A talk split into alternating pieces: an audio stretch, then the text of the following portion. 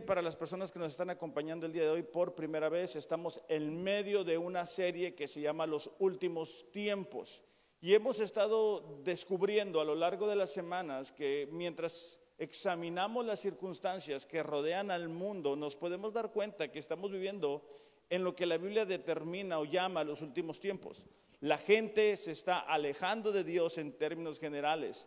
Podemos ver cómo gobierno tras gobierno está alejándose de Dios, están buscando promover leyes que van en contra de la palabra de Dios y cada día eh, nos sorprende con una noticia nueva al respecto. Es decir, justo cuando pensamos, ¿verdad?, que lo hemos visto todo, algo nuevo surge. Y en medio de todo esto, para nosotros como cristianos, el, el, poder recordar y reconocer que la Biblia determina esto como los últimos tiempos, nos ayuda a afirmarnos en la fe porque no es algo que Dios no hubiera determinado o no es algo que Dios no hubiera sabido de antemano. Nosotros como cristianos tenemos la oportunidad y eh, de ser de bendición a aquellas personas que nos rodean, a donde quiera que vayamos, que la gente que no conoce a Dios puedan encontrar en nosotros luz, esperanza y un buen consejo. Ahora, a manera solamente de introducción, este, en el libro de Mateo, capítulo 10, versículo 21, describe un poco cómo serán estos últimos tiempos. Mateo capítulo 10, versículo 21 dice, el hermano entregará la muerte al hermano, el padre al hijo, y los hijos se levantarán contra los padres y les causarán muerte.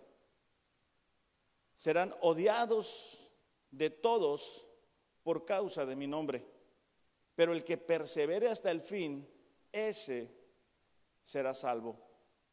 Básicamente lo que podemos descubrir en estos versículos es que los últimos tiempos se van a distinguir por una falta de amor hacia el prójimo, hacia la persona que está a un lado de nosotros, aún entre gente de la misma familia.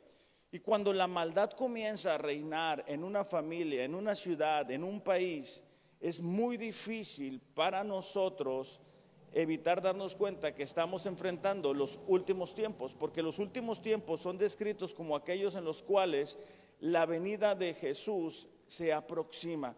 Para nosotros como cristianos eso es una esperanza que tenemos de reencontrarnos con el Señor.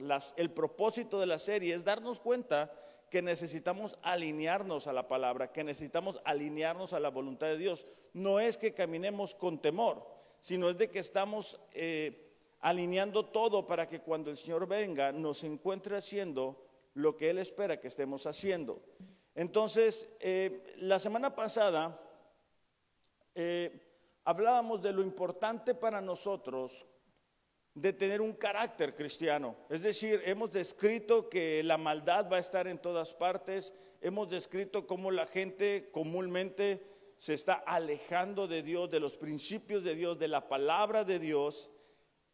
Pero también dijimos la semana pasada que era importante para nosotros el que pudiéramos darnos cuenta que necesitamos desarrollar el carácter cristiano. Solamente a manera de recordatorio, eh, dijimos que carácter era el conjunto de rasgos, cualidades que indican la naturaleza propia de una persona, es decir, de una manera de pensar entonces es lo que le hace diferente o lo que le distingue de las demás. Entonces, para nosotros como cristianos, el que podamos tener un carácter firme, un carácter que esté fundamentado en la palabra de Dios es básico. Y decíamos esto, ¿por qué? Porque vienen corrientes de todas partes, vienen ideologías de todas partes, vienen pensamientos de todas partes. Y nosotros necesitamos tener un carácter que nos permita mantenernos firmes. Un carácter que nos, nos ayude a permanecer firmes cuando alguien nos traiciona, cuando alguien nos ofende, cuando alguien no nos corresponde al bien que nosotros le hemos hecho. ¿Por qué? Porque la maldad está por todos lados. Y nosotros necesitamos mantenernos firmes en lo que creemos y en quien creemos. Segunda de Timoteo lo comenzábamos la semana pasada, capítulo 3, versículo 10. Segunda de Timoteo, capítulo 3, versículo 10, dice, pero tú has seguido mi enseñanza, mi conducta, mi propósito, mi, fe, mi paciencia, mi amor y mi perseverancia. Es Pablo hablando a su discípulo Timoteo. Pablo en los, en los primeros versículos del capítulo 3 de esta carta le ha descrito a Pablo cuál va a ser el carácter de la gente. Es decir, egoístas, amadores de sí mismos, traicioneros. Entonces, en el versículo 10, que es lo que acabo de leer, comienza a describir qué es lo que Timoteo necesitaba hacer y qué es lo que nosotros necesitábamos hacer. La semana pasada cubrimos los tres primeros, enseñanza, conducta y propósito. Hablamos de qué importante es estar expuestos a la palabra de Dios. Por eso es que Areli nos invitaba a leer la Biblia en un año. ¿Por qué? Porque conforme vamos leyendo la palabra de Dios, vamos descubriendo quién es Él y qué es lo que necesitamos hacer. La conducta nos habla de comportamiento, es decir, cómo debemos de vivir todos los días, cómo debemos de tomar decisiones. Y el propósito es lo que le da dirección a nuestra vida. Es decir, si tú quieres llegar a, un punto, si tú quieres llegar a ser una mujer de Dios o una esposa o un hombre de Dios, bueno, tú tienes que tomar una ruta para poder llegar a ese destino. El día de hoy vamos a seguir con los otros cuatro características de un carácter cristiano y es la fe, la paciencia, el amor y la perseverancia. Ahora, esto quiero que lo veamos desde la perspectiva que Pablo está escribiendo esta carta, porque en el versículo 11 él dice, mis persecuciones, sufrimientos como los que me sobrevivieron en Antioquía, en Iconio y en Listra. Básicamente lo que, lo que Pablo está diciendo es que estas características del carácter cristiano tenían que estar ahí debido a las persecuciones que Pablo estaba enfrentando, que Timoteo estaba enfrentando y que nosotros como cristianos vamos a estar enfrentando. Esta expresión persecuciones me llamó mucho la atención porque en el idioma original dice que es poner a volar.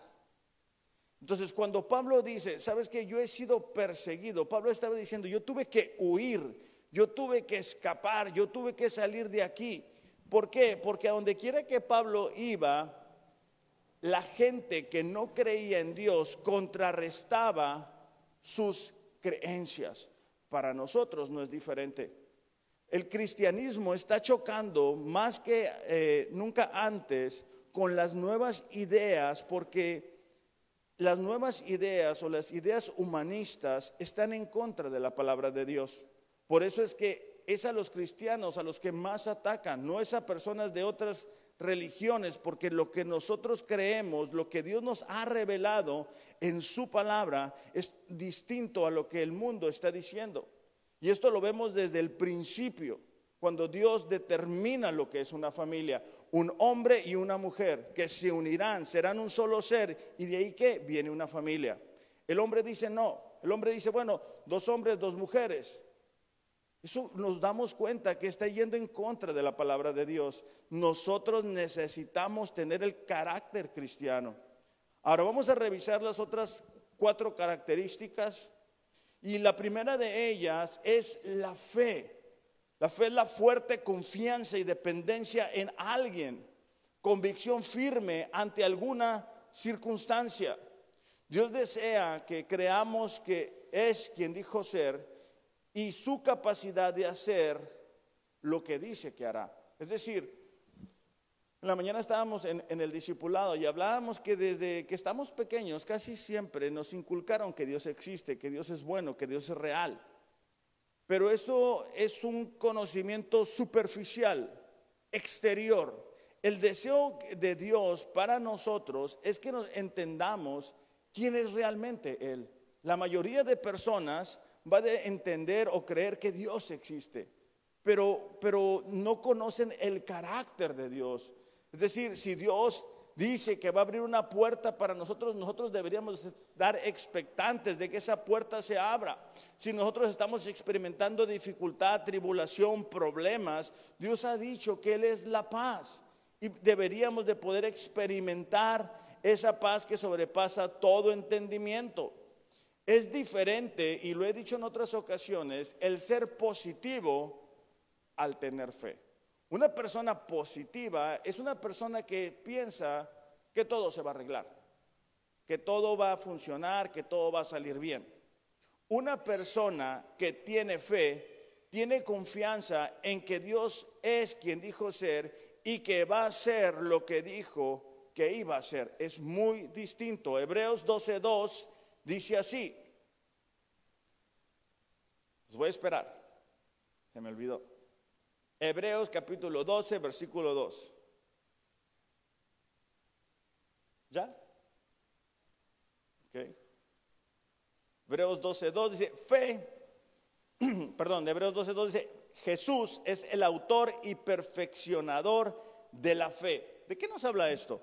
Esto nos habla de que cuando nosotros vamos por la vida y en algún momento dado nos damos cuenta que no podemos ser obra de la casualidad, que tenemos que tener un propósito aquí en la tierra, que el propósito no lo hemos descubierto nosotros, que hemos intentado vivir la vida a nuestra manera y no nos ha funcionado, que muchas veces tenemos los pedazos de, nuestra vida eh, quebrados y que necesitamos que Dios nos ayude.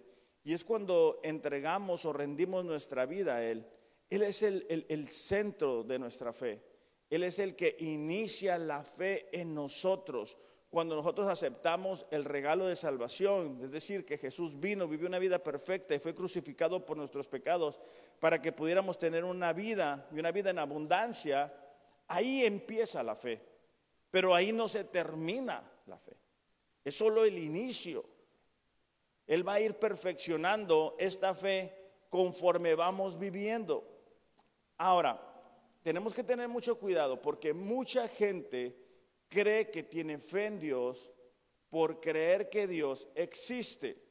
Santiago 2.19, un libro después del que estamos leyendo, fíjate lo que dice, Santiago 2.19, tú dices tener fe porque crees que hay un solo Dios. Bien, bien hecho.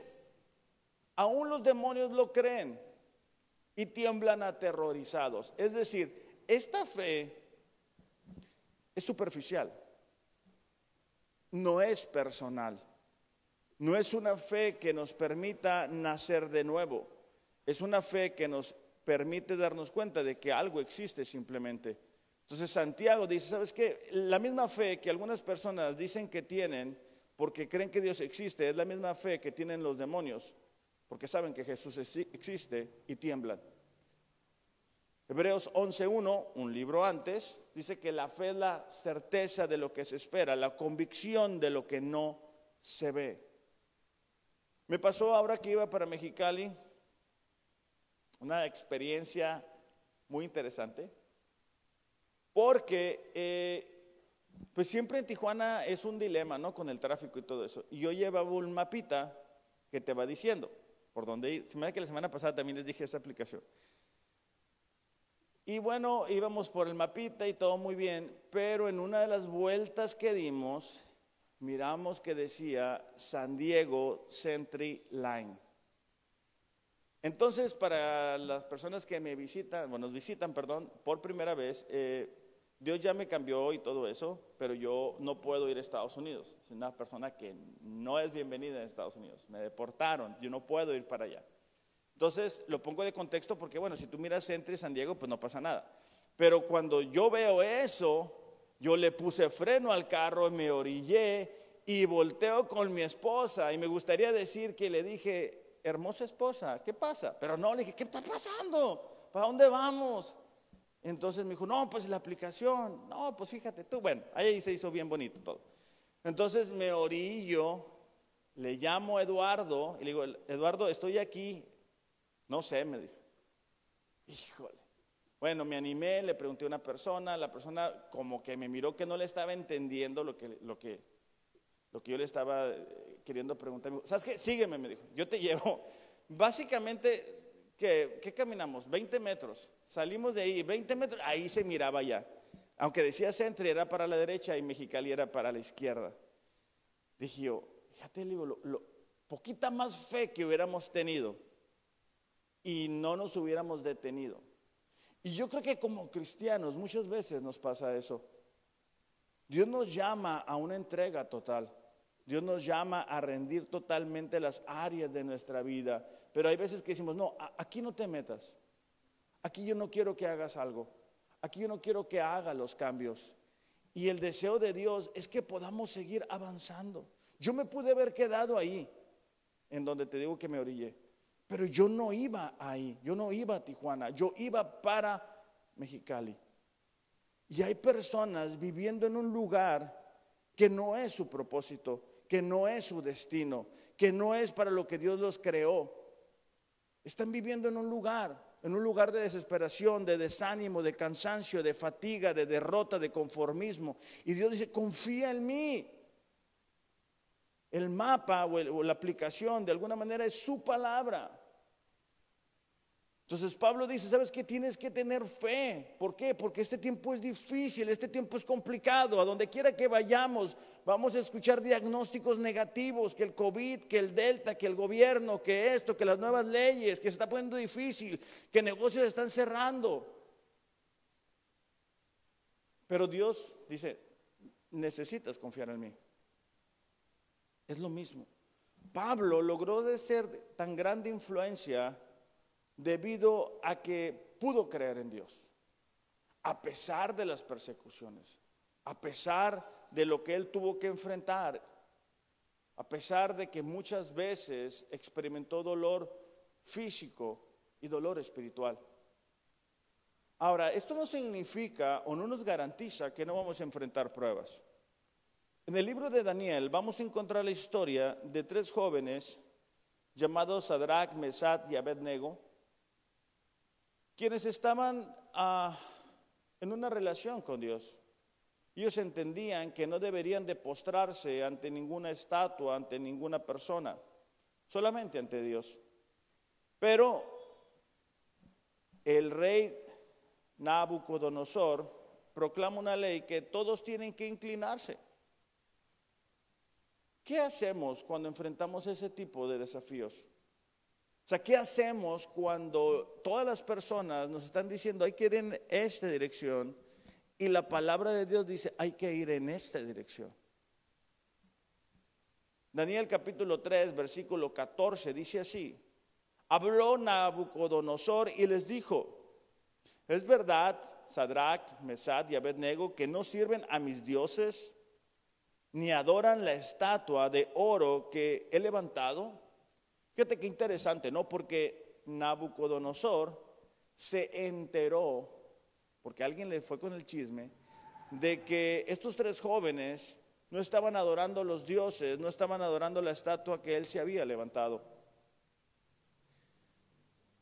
Están dispuestos ahora, dice, para que cuando oigan el sonido del cuerno, la flauta, lira, arpa, salterío, gaita y toda clase de música se postren y adoren la estatua que he hecho? Porque si no la adoran, inmediatamente serán echados del horno de fuego ardiente.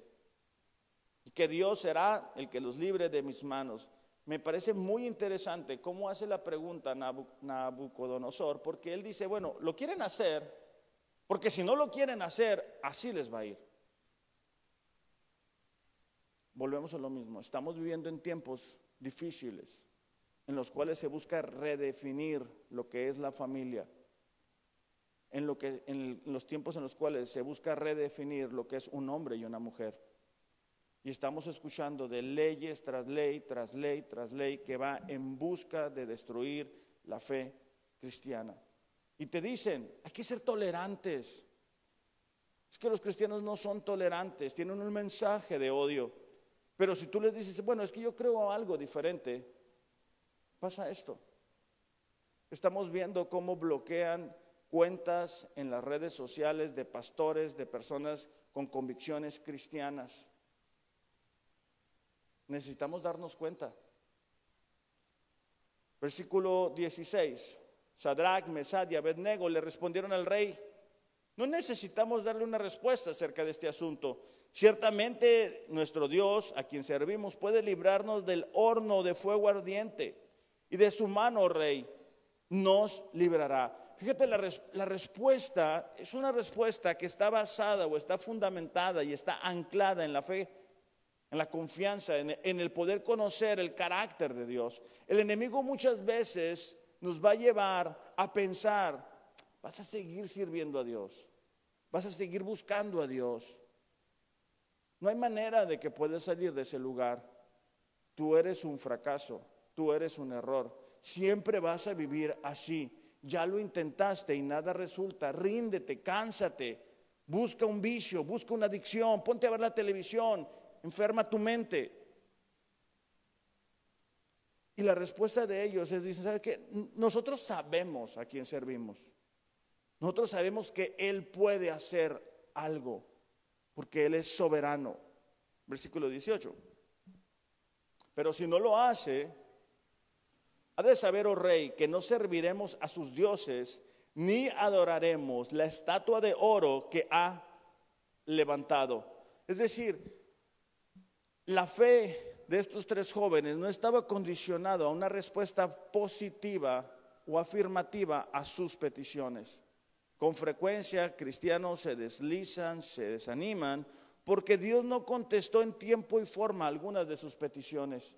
Estos tres jóvenes dicen, ¿sabes qué? Nosotros sabemos quién es nuestro Dios. A nosotros no nos asusta este gobernante que está intentando promover leyes que van en contra de la palabra de Dios. Y con esto descubrimos que esto de las leyes no es algo nuevo, no es una nueva artimaña del diablo. Eso ido a través de los tiempos y siempre busca flaquear, socavar la fe de, los cristianos verdaderos. Pero nosotros en estos tiempos necesitamos conocer a Dios, necesitamos conocer el carácter de Dios, necesitamos caminar en confianza. Por eso es que todos los domingos les decimos, hay que leer la Biblia en un año, hay que leer la Biblia en un año. ¿Por qué? Porque la fe viene por el oír, el oír la palabra de Dios. ¿Cómo vas a descubrir las obras de Dios? ¿Cómo vas a descubrir las promesas de Dios? ¿Cómo vas a descubrir las obras de Dios si no lees la palabra?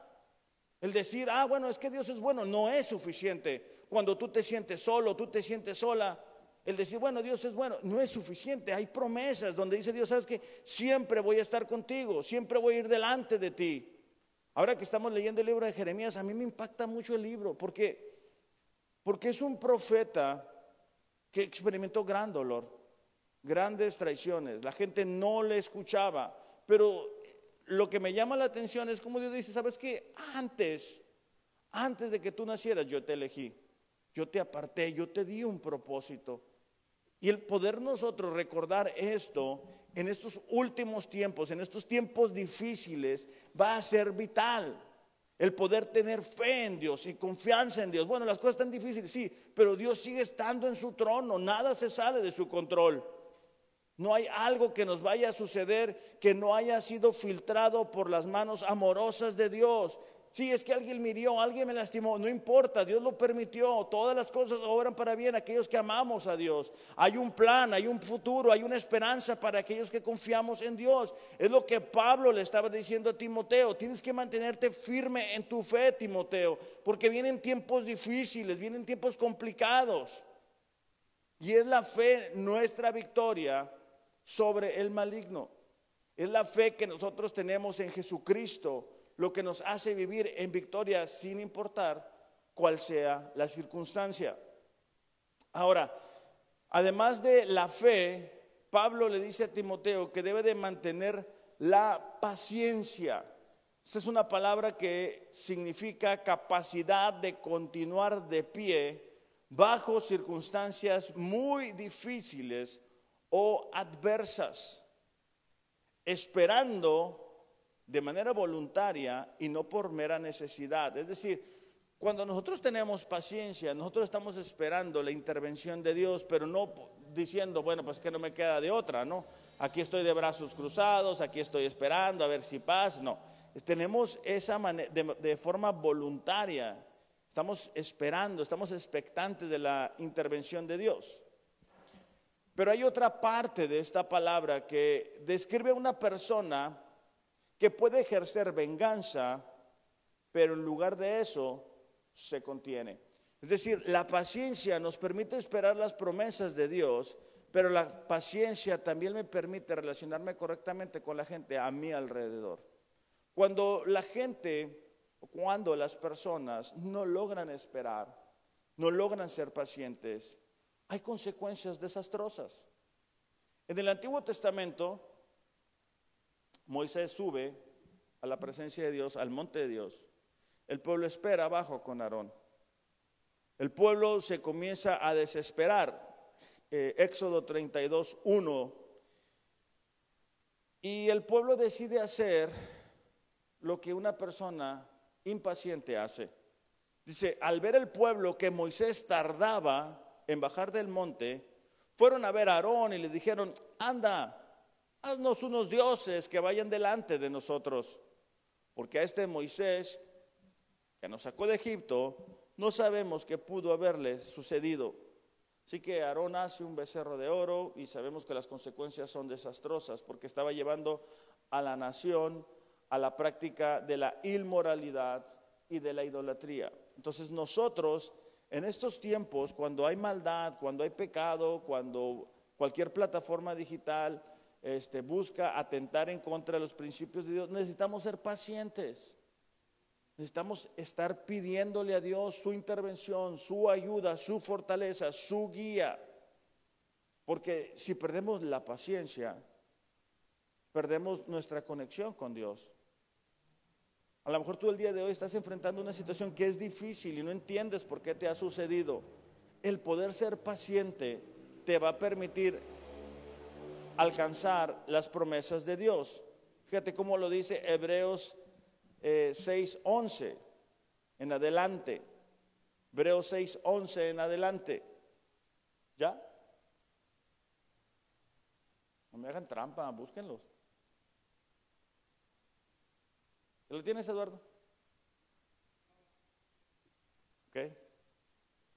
Dice sí, pero deseamos que cada uno de ustedes muestre la misma solicitud hasta el fin, para alcanzar la plena seguridad de la esperanza. Es decir, el escritor de Hebreos está diciendo, nosotros estamos deseando que así como empezaron, terminen, se mantengan. Versículo 12 a fin de que no sean perezosos, sino imitadores de los que mediante la fe y la paciencia heredan las promesas. Hacemos mucho énfasis en la fe, y claro, es muy importante, pero la paciencia es lo que nos mantiene confiados, es lo que nos ayuda a alcanzar las promesas. De hecho, en el versículo 15 de ese mismo capítulo dice, Así, habiendo esperado con paciencia, Abraham obtuvo la promesa. Abraham tuvo fe, pero Abraham también tuvo paciencia. Cuando vemos eh, la frialdad de los tiempos que estamos viviendo, pudiéramos llegar a desesperarnos y cuestionar, bueno, ¿en dónde está Dios? ¿Por qué Dios no hace esto? ¿Por qué Dios no hace lo otro? Eso es falta de paciencia. En, el siguiente libro, Santiago 5.7, nos va a hablar de unas personas que fueron pacientes y el resultado, la consecuencia de que ellos hubieran sido así. Dice, por tanto, hermanos, sean pacientes hasta la venida del Señor. Miren cómo el labrador espera el fruto precioso de la tierra, siendo paciente en ello hasta que recibe la lluvia temprana y la tardía. El escritor de, Santiago está diciendo, bueno, de alguna manera debemos de emular la actitud de un labrador, de una persona que prepara la tierra, pone la semilla, la tapa, la riega y está esperando. Eso no sucede de la noche a la mañana, pero ciertamente tiene un resultado, tiene una consecuencia. Sean también, dice, ustedes pacientes, fortalezcan sus corazones, porque la venida del Señor está cerca. Hermanos, dice, no se quejen unos contra otros, para que no sean juzgados. Ya el juez está a las puertas. Tomen el ejemplo de paciencia y aflicción de los profetas que hablaron en nombre del Señor. Miren que tenemos por bienaventurados a los que sufrieron. Han oído la paciencia de Job y han visto el resultado de proceder del Señor, que el Señor es muy compasivo y misericordioso. Básicamente Santiago está diciendo, bueno, acuérdate de la historia de Job. Acuérdate cómo Job tuvo que ser paciente cuando experimentó dolor, prueba, pérdida, lágrimas. Pero él tuvo que ser paciente. Y gracias a que él fue paciente, él logró experimentar una doble bendición. En el tiempo que nos encontramos ahora, y lo hemos dicho en otras ocasiones, todo lo queremos rápido, todo debe de ser express, todo en el momento, rápido, ya. Y no es así. Sobre todo cuando recién nos estamos acercando a Dios, toma tiempo, toma, toma esfuerzo el romper el hielo que se ha formado en nuestros corazones. Es poco a poco, debemos de ser pacientes, de esperar la intervención de Dios. Esa misma paciencia nos debe de ayudar a poder eh, relacionarnos con las personas que nos rodean. ¿Por qué? Porque hay gente que no tiene temor de Dios y nos van a hacer cosas y nos pueden afectar y nos pueden lastimar. Acuérdense de esto, una persona que nosotros amamos tiene la posibilidad de lastimarnos más que alguien lejano. ¿Por qué? Porque tú estás con plena confianza ante esa persona, tú no te estás cuidando de eso o de él. Entonces, esa paciencia nos ayuda a soportar aún ese tipo de cosas y no permitir que se quede en nuestro corazón. Entonces Pablo dice, ¿sabes qué, Timoteo? Tú tienes que tener fe en Dios. Tú tienes que ser paciente para alcanzar las promesas, para perdonar a la gente que te va a hablar mal, que te va a lastimar. Pero también tienes que tener amor. El amor que aquí se describe es el amor ágape, es una entrega de, una, de uno mismo, es una decisión, no es un sentimiento, no es una canción, es algo que Dios pone en nuestro corazón a través de su Espíritu Santo, es Jesucristo mismo viviendo a través de nuestras vidas. Tenemos la posibilidad de vivir en amor. La gente necesita ver que nosotros no buscamos únicamente nuestro bienestar, sino el bienestar de todas las personas a nuestro alrededor, que cuando tomamos una decisión consideramos las implicaciones que esas decisiones van a tener. Efesios capítulo 5, versículo 1 y 2 dice así. Efesios 5, 1, 2. Están ahí muy cerquita.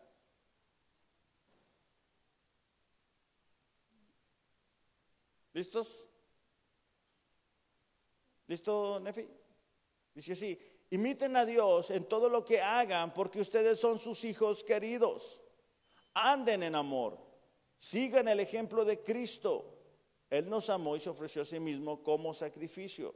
Básicamente Pablo está diciendo, sigan el ejemplo de Jesús, ese amor, esa entrega, esa decisión, esa convicción que le permitió venir y entregarse por cada uno de nosotros es lo que debe de ser el motor para los cristianos. Acuérdense que a Jesucristo lo golpearon, lo escupieron, lo lastimaron, lo traicionaron y él siguió amando. Él amó a una Judas que sabía que le iba a traicionar. Para nosotros en estos tiempos es importante guardar nuestro corazón y tener ese amor primeramente para con Dios, pero también para las personas que nos rodean. Me gusta que dice que debemos de imitar a Dios. Los que tenemos hijos tenemos la bendición Queremos que nuestros hijos se parezcan a nosotros. Bueno, de la misma forma, Dios espera que nosotros como sus hijos nos parezcamos a Él. Que cada día seamos más como Él, para que la gente que nos ve aquí en la tierra pueda verle a Él.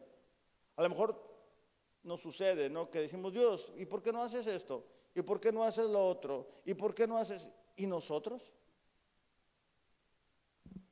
¿Y nosotros por qué no lo hacemos? O sea, Dios no nos salva para que nos pongamos a ver películas en las plataformas digitales. O sea, Dios no nos salva para que nos quedemos en un área de confort y nos quedemos bien a gusto.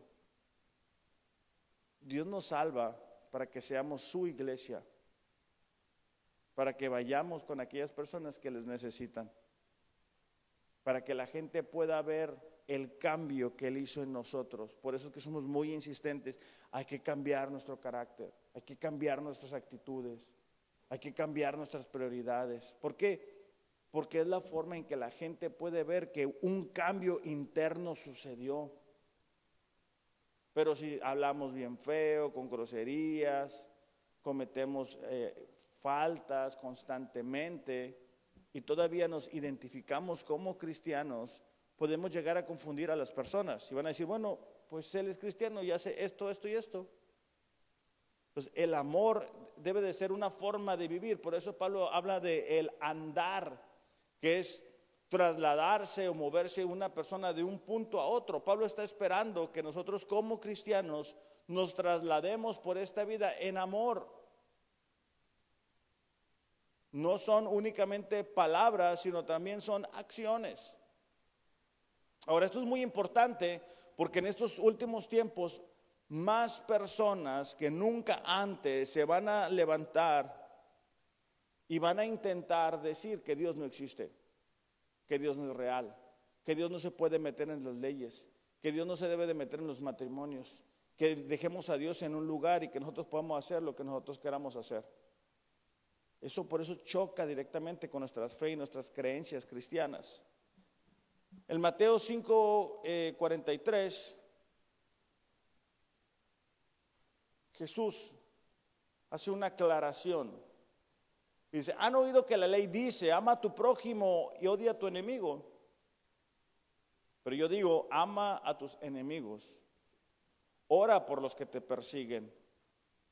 De esta manera estarás actuando como un verdadero hijo de tu Padre que está en el cielo. Pues Él da la luz del sol tanto a los malos como a los buenos. Envía la lluvia sobre los justos y sobre los injustos por igual.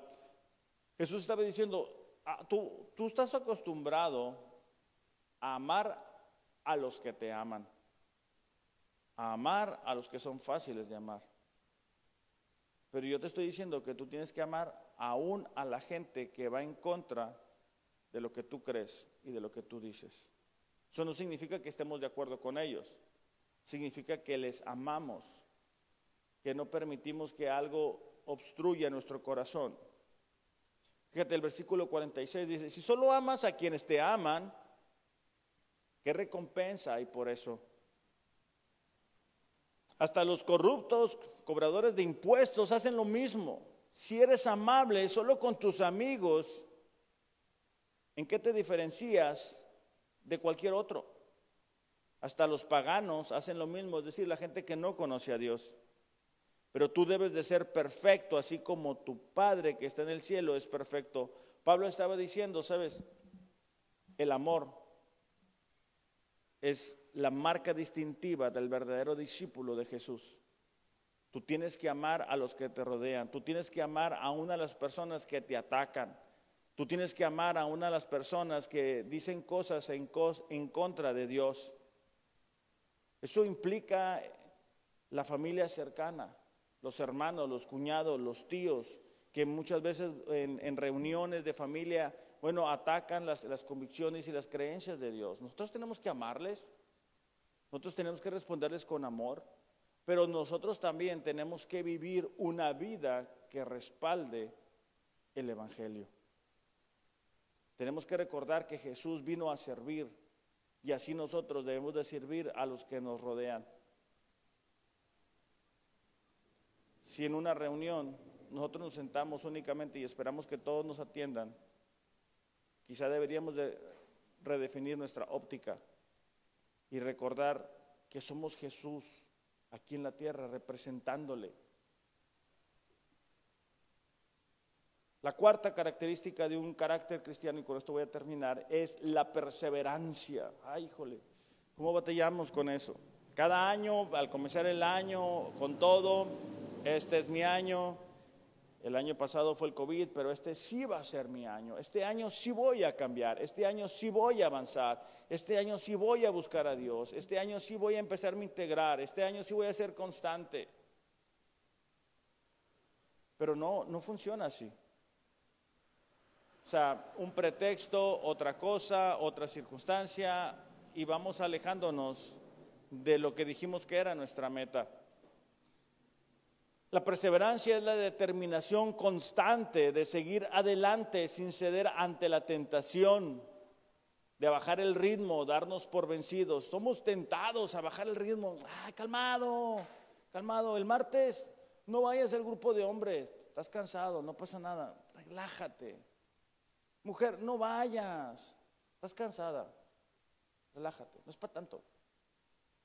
El miércoles, ay, qué cansado, es, es el ombligo de la semana. Ay, el domingo, es que yo me quiero levantar más tarde. No lo puedo ver por la computadora, es la misma. No, es que no es para eso la computadora, no es el propósito. Y cuando empezamos a hacer pequeñas concesiones, terminamos pagando grandes consecuencias. Romanos capítulo 5, versículo 3, nos habla de, lo importante que es la perseverancia. Porque en el capítulo, en el versículo 1 habla de que ya tenemos paz para con Dios, que tenemos entrada con Dios gracias al sacrificio de Jesús. Y en el versículo 3 dice, y no solo esto, sino que nos gloriamos en las tribulaciones. La, la palabra gloriar es, nos alegramos, tenemos gozo en medio de las tribulaciones, sabiendo que la tribulación produce perseverancia. Y la perseverancia carácter probado. Es decir, si tú quieres tener un carácter probado, un carácter de adeveras, un carácter que a la hora de los balazos tú no corras, que a la hora de la tormenta tú te mantengas firme. Bueno, dale la bienvenida a tu vida a las tribulaciones y las pruebas. No hay otra forma. No se puede hacer de una forma distinta. Hay que llevar ese proceso y las tribulaciones, las pruebas, son el momento en el cual nosotros tenemos que decir, sabes que yo voy a confiar en Dios. Y cuando hacemos esto, podemos ver cómo surge a la superficie nuestras dudas, nuestros miedos, nuestras inseguridades, que realmente no conocemos a Dios, que realmente no hemos leído la Biblia en un año, que no hemos orado. Se nota. Entonces necesitamos ser perseverantes, porque ahorita es esto, en, en unos años va a ser otra cosa. Siempre hay algo en nuestras vidas. Siempre hay algo que va a evitar que tú seas constante, que tú seas perseverante, que tú te integres a la iglesia, que tú seas parte importante de la iglesia, que tú tengas un compromiso con Dios, que, no le, que tú leas la Biblia en un año. Siempre va a haber algo, un día de trabajo, un día de cansancio, un día de desánimo, un día, y ahí te vas. En Primera de Corintios Siguiente libro. Pablo está comparando la, vida cristiana con una carrera, con un maratón. Y dice en el versículo 24, ¿no saben que los que corren en el estadio, todos en verdad corren, pero solo uno obtiene el premio? Corran de tal modo que ganen. Los griegos en ese tiempo tenían dos eventos deportivos más importantes, los Juegos Olímpicos y los Juegos Ítmicos. Y estos últimos se llevaban ahí en Corinto. Entonces ellos estaban, ellos sabían de lo que Pablo estaba hablando. Pablo estaba comparando la vida cristiana con estas carreras. Y él dice, ¿sabes qué? Hay que correr, pero hay que correr para ganar. Hay que ser perseverantes. Versículo 25. Todo el que compite en los juegos se abstiene de todo. Esta, expresión, eh, se abstiene, nos habla de dominio propio. Entonces Pablo dice, ¿sabes qué? Los que quieren ganar en estas carreras tienen que abstenerse de ciertas cosas. Si nosotros queremos experimentar del plan y del propósito de Dios para nuestras vidas, tenemos que ejercer dominio propio. Tenemos que levantarnos en la mañana. Yo ahora me batallé para levantarme. Me sentí como niño, o sea, cinco minutos, cinco minutos, y, y fue la penita si llegué barrido. Este, eh, pero siempre hay algo, siempre hay algo. Y tenemos que decir, ¿sabes qué? Yo no voy a vivir por mis emociones, yo voy a vivir por mis convicciones y ejerzo dominio propio. ¿Sabes qué? Puedo ver esto, puedo hacer aquello, pero decido lo que es mejor para mi vida. Dice, ellos lo hacen para recibir una corona corruptible. Bueno, obviamente al, corredor competidor que ganaba le ponían una corona en la cabeza pero nosotros una incorruptible. Por lo tanto, dice, yo de esta manera corro. ¿Cómo corría Pablo? O sea, Pablo no se levantaba y echaba un volado a ver qué hago ahora. Pablo tenía un propósito y lo mirábamos la semana pasada, conocer a Cristo, compartir de la fe. Si tú no tienes claro el propósito de Dios para tu vida, tú no estás viviendo, tú estás sobreviviendo. Eso es diferente y Dios no te creó para eso. Dios te hizo con un plan y un propósito. Entonces dice él, ¿sabes qué? Yo corro, pero yo sé para dónde voy. Yo corro, pero no como sin tener meta. O sea, Pablo no, está de alguna manera figurando de lo de estas carreras. Imagínate un competidor que se pone en la carrera y dice, no, pues a ver para dónde, yo lo voy a dar para allá. No, dice Pablo, yo, yo no corro así. De esta manera peleo, dice. No como dando golpes al aire. No como al aventón, pues. Sino que golpeo mi cuerpo, lo hago mi esclavo.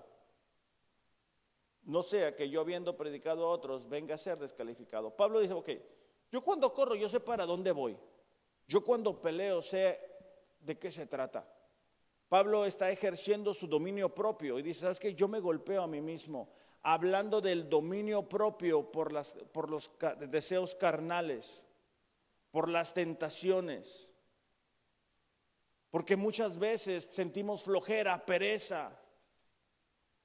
Porque muchas veces, ¿verdad? Sabanás nos tiene dominados. Sí, Sabanás, de sábana. Entonces, este, ah, no, otro ratito más, estoy cansado, me voy a, voy a ver un ratito la serie. Temporadas vuelan en las plataformas digitales para nosotros. No sentimos el tiempo, es algo adictivo. Pero no me pidas leer la Biblia porque no tengo tiempo. Entonces, familia, si vamos a vivir estos últimos tiempos, necesitamos desarrollar este carácter cristiano. Necesitamos tener fe en, Dios, en quién es Dios.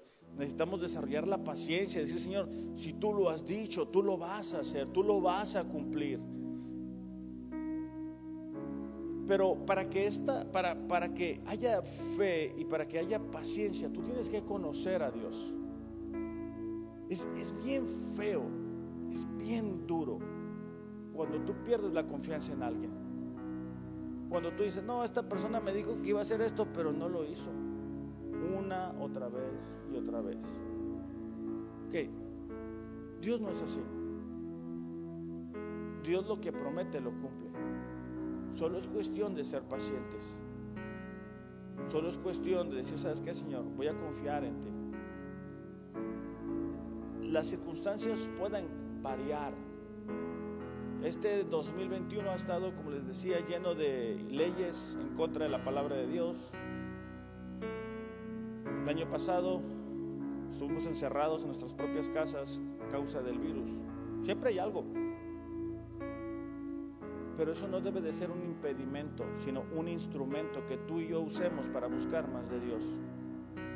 Y ¿sabes qué? Necesito fe, necesito paciencia, Señor. Ayúdame, necesito desarrollar amor. Cuando una persona no tiene amor por su prójimo, tiene que revisar la condición de su corazón. La gente que no conoce a Dios y que está buscando estas ideas y estas leyes y redefinir todo esto, necesitan conocer de Dios. Son nuestro campo misionero. Ellos necesitan ver que a pesar de que están atentando en contra de lo que tú y yo creemos, les amamos y oramos por ellos. Y que podemos seguirlo haciendo gracias a que Dios ha cambiado nuestro corazón. Pero también necesitamos la perseverancia de todos los días buscar a Dios, todos los días, todos los días voy a leer la Biblia, todos los días, antes que cualquier otra cosa, voy a orar, todos los días voy a echarle ganas, todos los días voy a buscar ser un mejor papá, todos los días voy a echarle ganas por tener un mejor matrimonio. Todos los días quiero ser la mujer virtuosa que mi esposo necesita, que mis hijos necesitan. Todos los días como jóvenes, dicen, ¿sabes qué? Yo quiero ser como David, yo quiero ser como Daniel, yo quiero ser un joven diferente, yo tengo un plan, yo tengo un propósito, yo estoy aquí porque Dios me ama. Eso es perseverancia, perseverancia, duro, duro, todos los días, Señor. Ayúdame, dame la fortaleza, no me quiero desanimar, no me quiero cansar.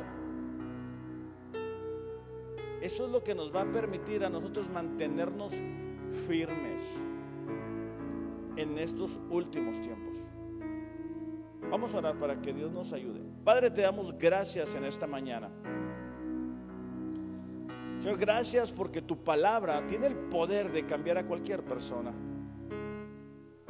Señor, en esta mañana queremos pedirte que tú nos ayudes a tener ese carácter cristiano, que podamos tener fe en ti, Señor, que podamos ser pacientes, podamos tener amor por las personas que nos rodean y que podamos ser constantes y perseverantes, Padre. Señor, en el nombre de Jesús te pedimos, levanta nuestra esperanza, levanta nuestro ánimo, Señor. Tú conoces la condición de nuestro corazón, Señor. Y en esta mañana te pedimos, ayúdanos a hacer lo que tú nos creaste para hacer. Que el plan y el propósito que tienes para cada uno de nosotros se pueda cumplir. En el nombre de Jesús, Señor, te lo pedimos. Amén. Iglesia, la siguiente semana vamos a continuar con esta serie de los últimos tiempos. Les invito, eh, vengamos, preparemos nuestro corazón, que tengan un excelente, excelente domingo. Los amo, pero Dios les ama más. Gracias.